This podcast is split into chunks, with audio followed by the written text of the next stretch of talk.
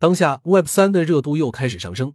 最近我调研了一些所谓 social fi 的社交产品之后，发现了一些通病，羊毛党聚集，氛围死气沉沉。到底原因何在？站在 Web 三的风口，我们还需要回看 Web 二的社区产品是如何展现出勃勃生机的。从零到一的社区产品，通常要解以下四个问题：社区定位问题、玩法机制设计、种子人群导入、内容能启动。一、社区定位问题。社区的本质就是同号圈层，在早期需要有足够明确的人群定位，让用户一听就知道是和谁在一起，能获得哪些信息。尤其在早期，社区产品功能需要与该圈子人群特征保持一致。例如，传统的 SNS 平台 Facebook、推特、Instagram，虽然都是发帖，但是根据不同定位设计的功能，让他们找到了各自的生态位。例如，Facebook 早期主打实名制社交，形成了在熟人圈子分享新鲜事的用户心智；推特早期限制一百四十字短消息，放不下一点废话，因此变成了新闻热点传播圈。Instagram 早期主打照片滤镜，最后变成了时尚艺术圈。二、社区玩法机制设计。我们根据定位的人群画像，需要设计与之匹配的社区核心玩法。不同的社区的核心玩法不尽相同，例如微博是关注和转发帖子，小红书是关注和点赞，搜是配对和聊天。一些产品功能虽然相似，但场景的不同也导致内容载体的形式不同。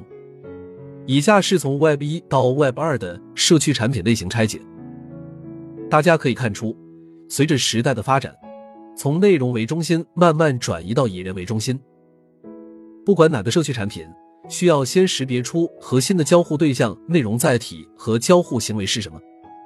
例如，微博是帖子，用户会针对帖子评论和转发；B 站是视频，用户在视频上可以发弹幕和投币、点赞、收藏。下图是我们对语音社交产品的社交对象的架构拆解。一些优秀社区产品的核心玩法也基本符合上瘾 hook 机制设计模式，分四个步骤：触发器 trigger 行为 action 奖励 reward 投入 investment。我们需要将四个步骤形成一个有效的持续的闭环机制。我们以微信朋友圈为例，触发器 trigger 小红点。有人为你的朋友圈点赞的时候的小红点吸引你点击查看。行为 action 点开看到了别人给你的评论，你也为他点个赞或者留个言。奖励 reward 当看到一群人都在为你点赞时候，你也莫名的高兴。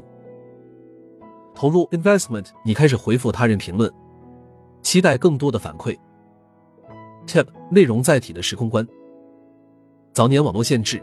社交产品以帖子为主，信息是异步承载的，人们可以在较长时间里面持续的评论留言。例如，百度贴吧的贾君鹏“你妈喊你回家吃饭”帖子热度半年不减。相同的帖子下，人们在不同时空中互动，这也是帖子价值所在。但后起之秀 Clubhouse 的语音社交房间的话题讨论只有几个小时，时效短，复用性弱，还没有传播开。房间就已经结束了。虽然有房间回放功能，能够延长房间的消费时长，但由于回放失去了互动性，效果也大打折扣。如何解这个问题？最近伊能静主持的大潮起香江 Twitter Space 房间引爆了币圈，当天该房间有七万人收听，并且在房间结束后还依然热度不减。推特本身是以热点话题的讨论为主。将语音房与帖子相结合也并不违和。从房间的预热期、直播互动到回听的过程中，以帖子作为载体形式，让事件可以持续发酵，从而延长话题的生命周期。这对我们启示是：关注事件本身，而不能仅局限在载体形式之中，让事件能够在平台长时间传播和发酵，这才有了平台的价值。三，要吸引怎么样的种子人群？社区产品就是一个庞大聚类器，什么样的人群吸引什么样的人。光有 APP 的差异性功能是不够的，符合产品调性的第一批种子人群很重要。如果门槛过低，导致人群过杂，吸引来一群价值观不同人的人一锅乱炖，破坏了社区氛围，也影响社区的用户留存。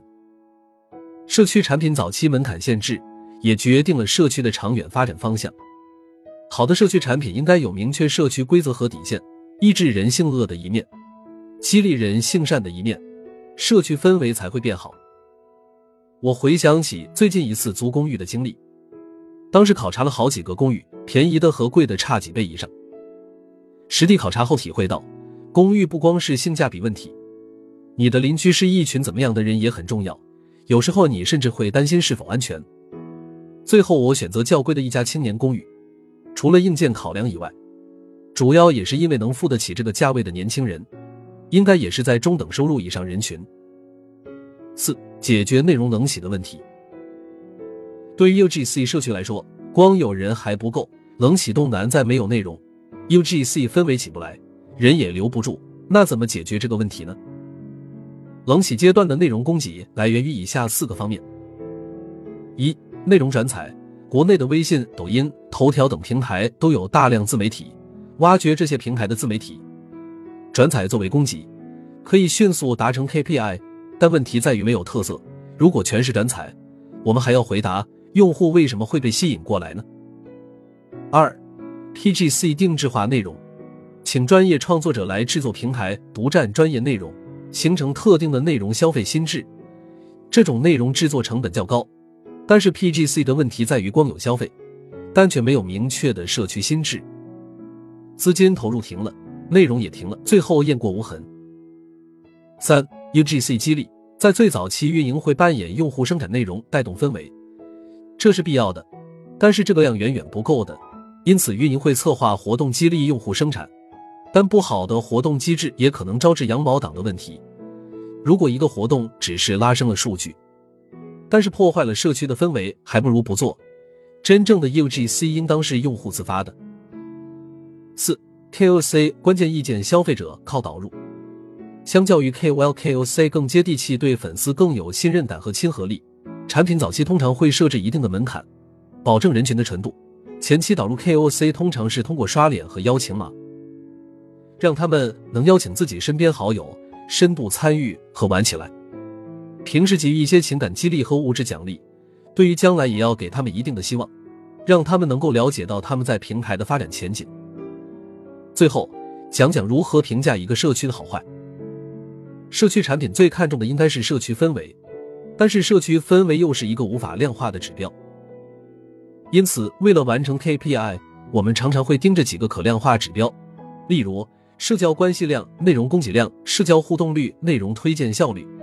但只盯着以上任何单一指标，都会陷入局部视角，带来如注水、薅羊毛、过度内容审查等反向操作，最终破坏的还是社区氛围本身。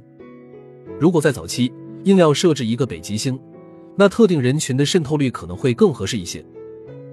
作为产品设计者和运营者，我们应当将社区比作人，我们应当以交朋友的方式去对待社区里的这些社区用户，我们才会获得应有的回报。